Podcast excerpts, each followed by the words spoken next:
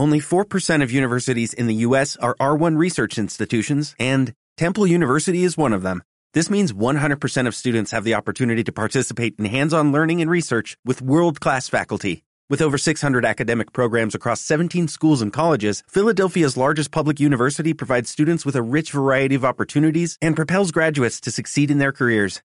Temple University. Schedule a campus tour today at admissions.temple.edu/visit.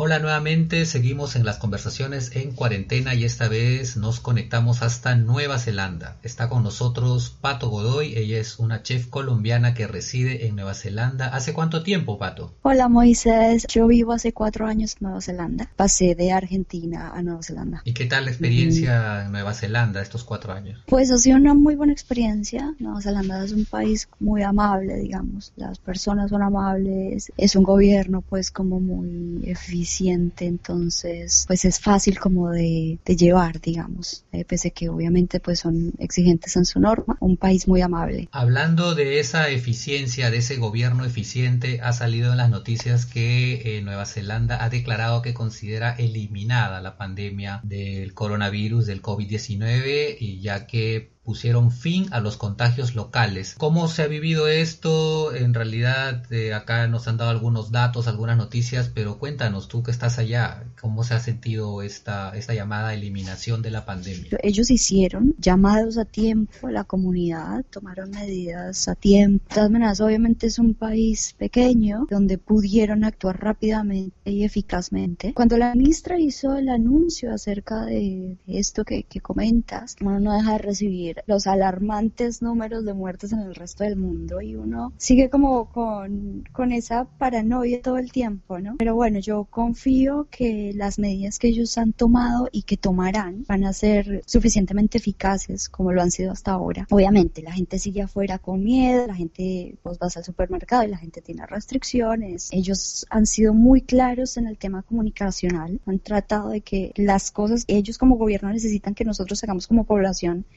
estén claras y ellos han desarrollado apps de mm, rastreo que han facilitado rápida, digamos, actuación de ellos. Entonces abarcaron como todo bastante bien, eh, tomaron medidas efectivas a tiempo. Entonces cuando la ministra, la ministra hace esos, esos anuncios, como que uno dice, bueno, ya vi todo lo que pasó, puede que estamos en, estamos en sus manos, bueno, sigamos pues por aquí. Y la población respondió bastante bien, que no deja de generarte pues miedo normal o pánico normal que hemos venido teniendo todo este tiempo, pero pues las medidas eficaces del gobierno hacen que uno también se relaje un poco y diga, bueno, listo, vamos a empezar a hacer como lo que llamamos la, la vida normal, entre comillas, y tratar como de volver a eso. Perú y en Latinoamérica habrás visto las noticias, eh, las cuarentenas han sido violadas, bueno, tenemos casos como en el caso de Brasil, donde hay toda una contradicción y me imagino que notas que hay una gran diferencia entre lo que se hace allá con lo que se hace acá. La gente, por ejemplo, salía, salía así a hacer deporte, se aglomeraba o han estado muy respetuosos. La comunidad neozelandesa y en general, inclusive pues los extranjeros que vivimos acá, seguimos respetuosamente la norma. Pero pues es, es muy difícil comparar Latinoamérica con este tipo de países, ¿no? Uno empieza a hacer comparaciones y termina siendo muy odiosas porque pues obviamente las circunstancias que tenemos en Latinoamérica son muy diferentes a las circunstancias que, que tienen estos países acá. Si la población en general acató la norma, sí, yo creo que por eso fuimos bastante exitosos en este combate. Por eso te digo, esas comparaciones son odiosas, pero es muy fácil o es mucho más fácil quedarse en su casa cuando el gobierno tiene soporte del gobierno, ¿cierto? Sabes que no estás solo, sabes que de alguna manera te llega algo para pagar tus cuotas, que el gobierno no dejó de desabastecer los supermercados. Es, es como más fácil llevarlo, creo yo. Obviamente en Latinoamérica las situaciones y las condiciones son completamente diferentes, entonces hay gente que vive el día a día, hay gente que vive del, vender en la calle, de la venta callejera, y bueno, aquí eso no existe. Que era lo que yo le decía a mi papá, hablando de esto, mi papá pues vive en Bogotá, reside en Bogotá. Yo tengo dos hermanos, uno vive en Los Ángeles, o sea que tengo todo el panorama de, de Estados Unidos.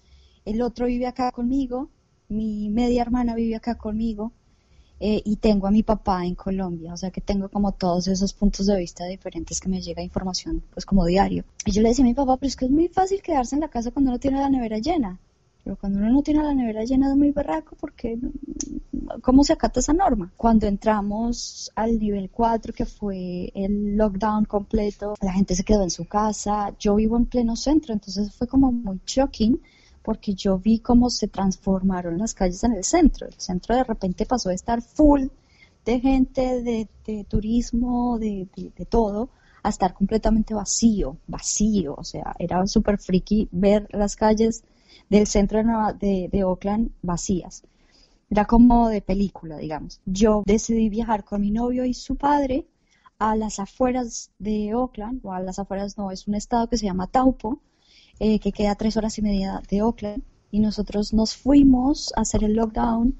Eh, es como una reserva natural, digamos. Tuve la suerte de estar con estos dos personajes que, que conocen bastante bien el país. El mes o las cuatro semanas, que fueron las cuatro primeras semanas del lockdown, yo estuve completamente apartada de, de, pues como de toda esta dinámica. Me sentí bastante bendecida porque pues estaba en la mitad de la naturaleza y no estaba como con la paranoia que los medios generaron, necesaria o no, pero así fue. De la separación social también, o sea, pues yo no tenía ni siquiera internet, pero pues no tenías, no, no estaba alimentada todo el tiempo con, con, la paranoia de los medios de comunicación o con noticias o radio, la misma gente, digamos.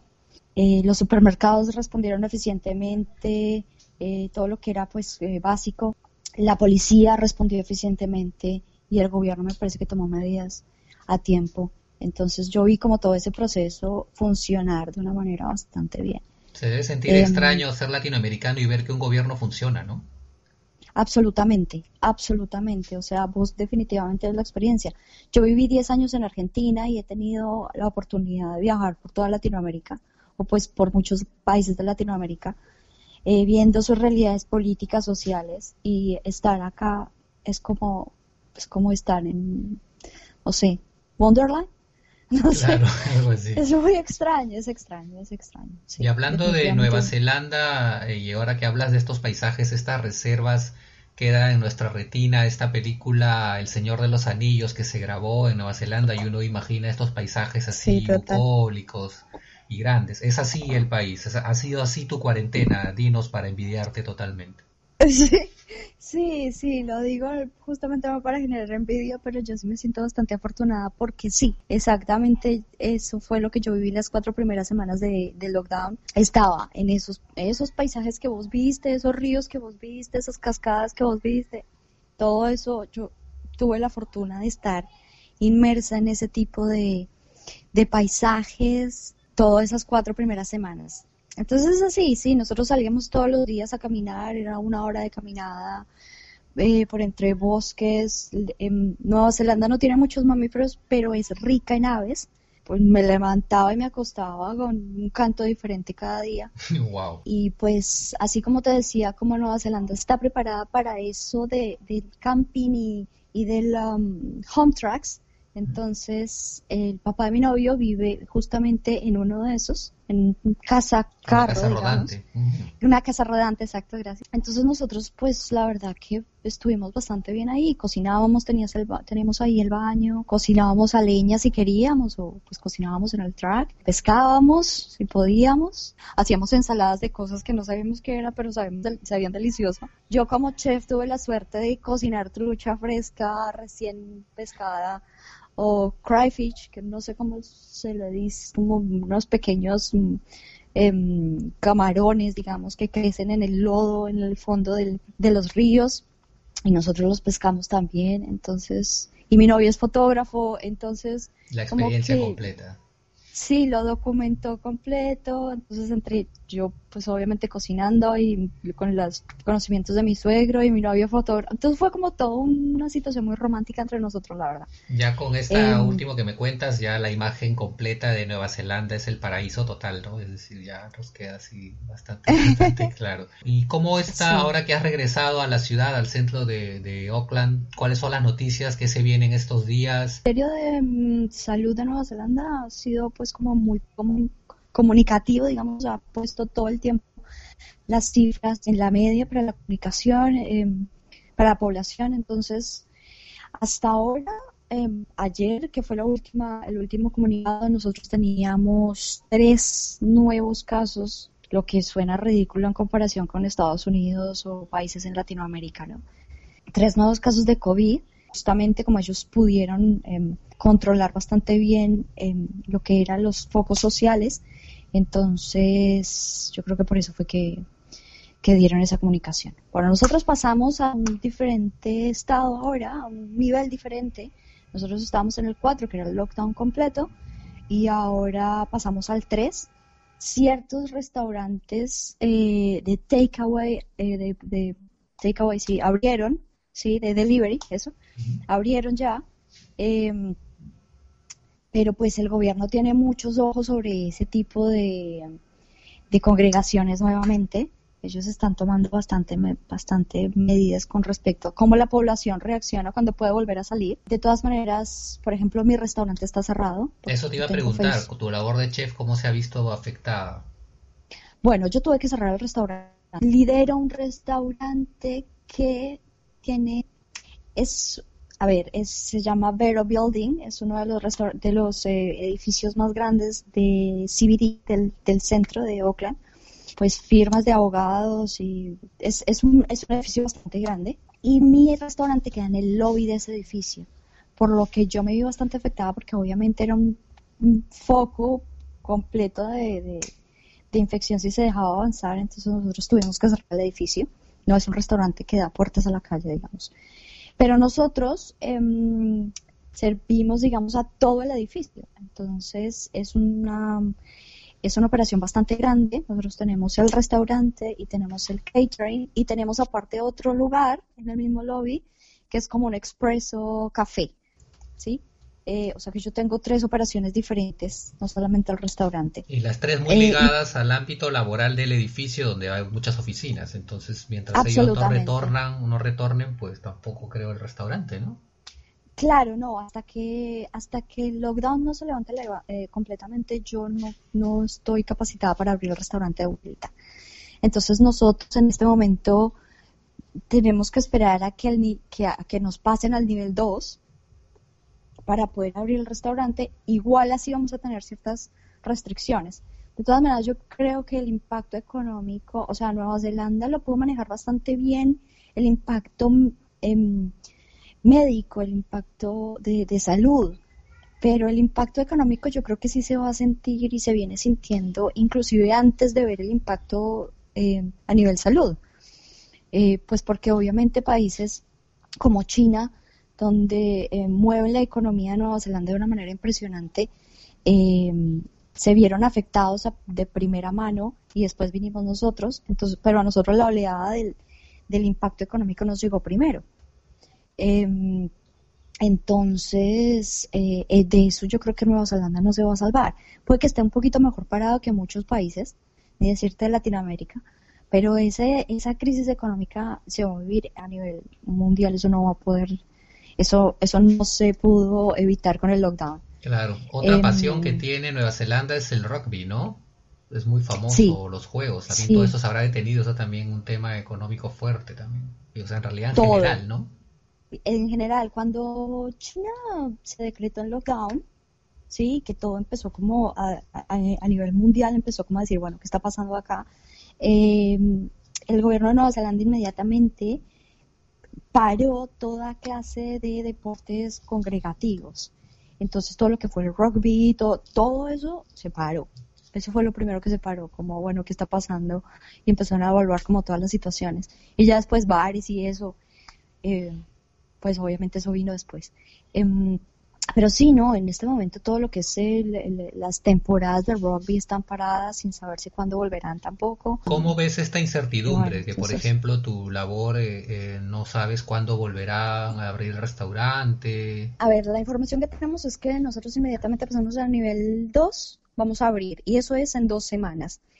Pero antes de que eso sea oficial, la ministra tiene que hablar y tiene que decir, bueno, todo, estas dos semanas de nivel 3 están, han sido bastante buenas, tenemos el control, digamos, que ellos ellos tienen que estar bastante, bastante seguros, de, que ese, claro de que ese paso de que ese paso que vayan a dar de, de abrir el lockdown tengan ellos como responder ante una emergencia si eso llega a pasar que yo creo que eso es lo que ellos obviamente están preparando. Yo me siento bastante confiada yo veo que la población responde bastante bien. Obviamente eso hace que uno siga instrucciones y haga las cosas bien para pues que todo el mundo eh, pueda salir de esta fácil o más rápido, digamos. Así que yo pues tengo mucha confianza en el gobierno neozelandés y confío pues como en los en las decisiones que ellos tomen. Afortunadamente tenemos una líder bastante que ha marcado la pauta bastante bien. Entonces, pues yo me siento confiada en que si ella dice, bueno, vamos a tener que esperar una semana más, bueno, esperaremos una semana más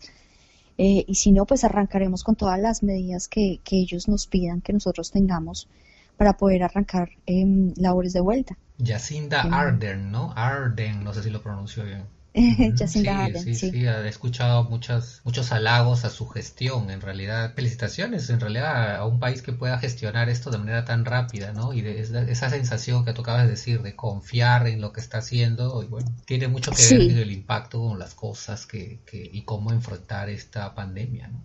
Las elecciones en Nueva Zelanda vienen en septiembre, ella estaba acompañada por el Green Party y, el, y pues un par de partidos más, lo que se dice en la actualidad política es que ella en este momento ya no necesita ningún partido. Obviamente que se necesitan alianzas políticas, pero no para ganar las elecciones. Yo obviamente eh, no estoy capacitada con mi, mi, nivel migratorio aquí no me permite votar, pero pues seguramente la mayoría de sus ciudadanos lo van a hacer y que pues confiarían que ella siguiera en el próximo eh, periodo electoral también. Eh, ella ha respondido bastante bien en las crisis que ha tenido en su gobierno. Eh, así fue lo de la mezquita, la, balacera en la mezquita. después, eh, con lo de la erupción de volcán, que se murieron un montón de personas, también respondió bastante bien. Entonces, ella como que es bastante eficaz en tiempos de crisis. Eso es lo que es pues, justamente lo que necesita. Pato, dos últimas preguntas que ando haciendo y ya tiene que ver con la cuarentena y una especie de exploraciones y meditaciones ¿Hay alguna lección que te viene dejando esta cuarentena? ¿O pensaste vivirla alguna vez? ¿O qué, sensación te está dejando? Yo, cuando toda esta locura empezó, porque suena un poquito raro, pero yo me emocioné. ¿Qué? Eh, pues por eso digo, porque suena un poquito raro. Porque es que nosotros como, como raza, como especie, desarrollamos desde, desde inicios de la civilización esto de ser muy egocéntricas. Es cierto. Entonces, como especie, la tenemos clarísima, supuestamente. Resulta que no. Que no, que nos dimos cuenta que no. Entonces fue como ver todo ese proceso en primera, en primera fila. O por lo menos nos habíamos olvidado, ¿no? Exacto, total. Comiendo palomitas en primera fila, viendo como todo el sistema caía. No es que me alegre de lo que pasa, obviamente que no, no estoy diciendo eso pero, pero sí como que fue como un shock para mí ver que, o sea, somos frágiles ante este tipo de situaciones, que no estamos exentos ante este tipo de situaciones, que nuestro egocentrismo como, como especie nos vale nada ante este tipo de situaciones y que, y que de alguna manera nos lo buscamos, lo merecíamos, no sé ni cómo decirlo para, para que no suene eh, moralmente eh, errado, pero sí, o sea, como especie creo que el, metimos la pata y tenemos que aprender de esto, eh, tenemos que aprender de esto. De otra manera no veo mucha mm, salvación en cuanto a especie. Entonces, si sabemos escuchar y sabemos observar, em, creo que em, vamos a tener giros bastante importantes eh, como especie viviendo en este planeta. De otra manera, no creo que, no, si no aprendemos la lección esta vez, no creo que la aprendamos. Hay que aprender la lección, de otra manera no, la Tierra simplemente va a sacudirse de vuelta y no es que seamos muy prioritarios para ella. Y no creo que nos necesite. Entonces. La Tierra va a seguir ahí. Eh, si nosotros desaparecemos, va a seguir ahí con cucarachas, con todos los. Exacto, exacto. Y nosotros no. Entonces, sí, me parece que como especie tenemos mucho que aprender después de todas estas enseñanzas. Espero que el ser humano tenga la capacidad suficiente y, sea suficientemente eh, humilde para aceptarlo y para aprender de todos esos procesos. Claro que sí. ¿Y qué será lo primero que harás cuando se acabe la cuarentena? Aunque me imagino que ahí como lo tienen tan programado hasta por niveles, si llega al nivel 1, digamos, para hacer la pregunta en contexto neozelandés. Bueno, exacto, bien. Seguimos en el nivel 2, yo tengo que abrir el restaurante y la mayoría de restaurantes van a abrir, obviamente siguen ciertas situaciones eh, vedadas. Hasta el nivel 1, el nivel 1 pues ya es como todo abierto, economía funcionando, todo ok. Y el nivel 0 es ya cuando abran los, em, las fronteras eh, y empiecen a salir y a entrar eh, personas, digamos ya turistas, se reactive el turismo, todo esto. Pero después de esta em, experiencia darán ganas de salir de Nueva Zelanda si uno se siente seguro ahí. No, yo creo que sí, yo creo que sí, porque de todas maneras, pues hay muchos lugares en el mundo donde maravillosas, donde todavía quiero ir y no sé. Pero pues sí, me siento muy afortunada de haber vivido y de haber presenciado todo lo que pasó a nivel de humanidad y a nivel planetario acá, a nivel de, de planeta, digamos, perdón. Esperemos a que todo vaya según lo planeado, según el plan pues esperemos que el ser humano aprenda de, una vez por todas, así, así pues en conjunto salimos de esta. En y pues tenemos que salir. Sí, en conjunto, claro. Y después pues ya tendremos más historias que contar. Por más historias que contar. Sí, total, total. Muchas más historias que contar.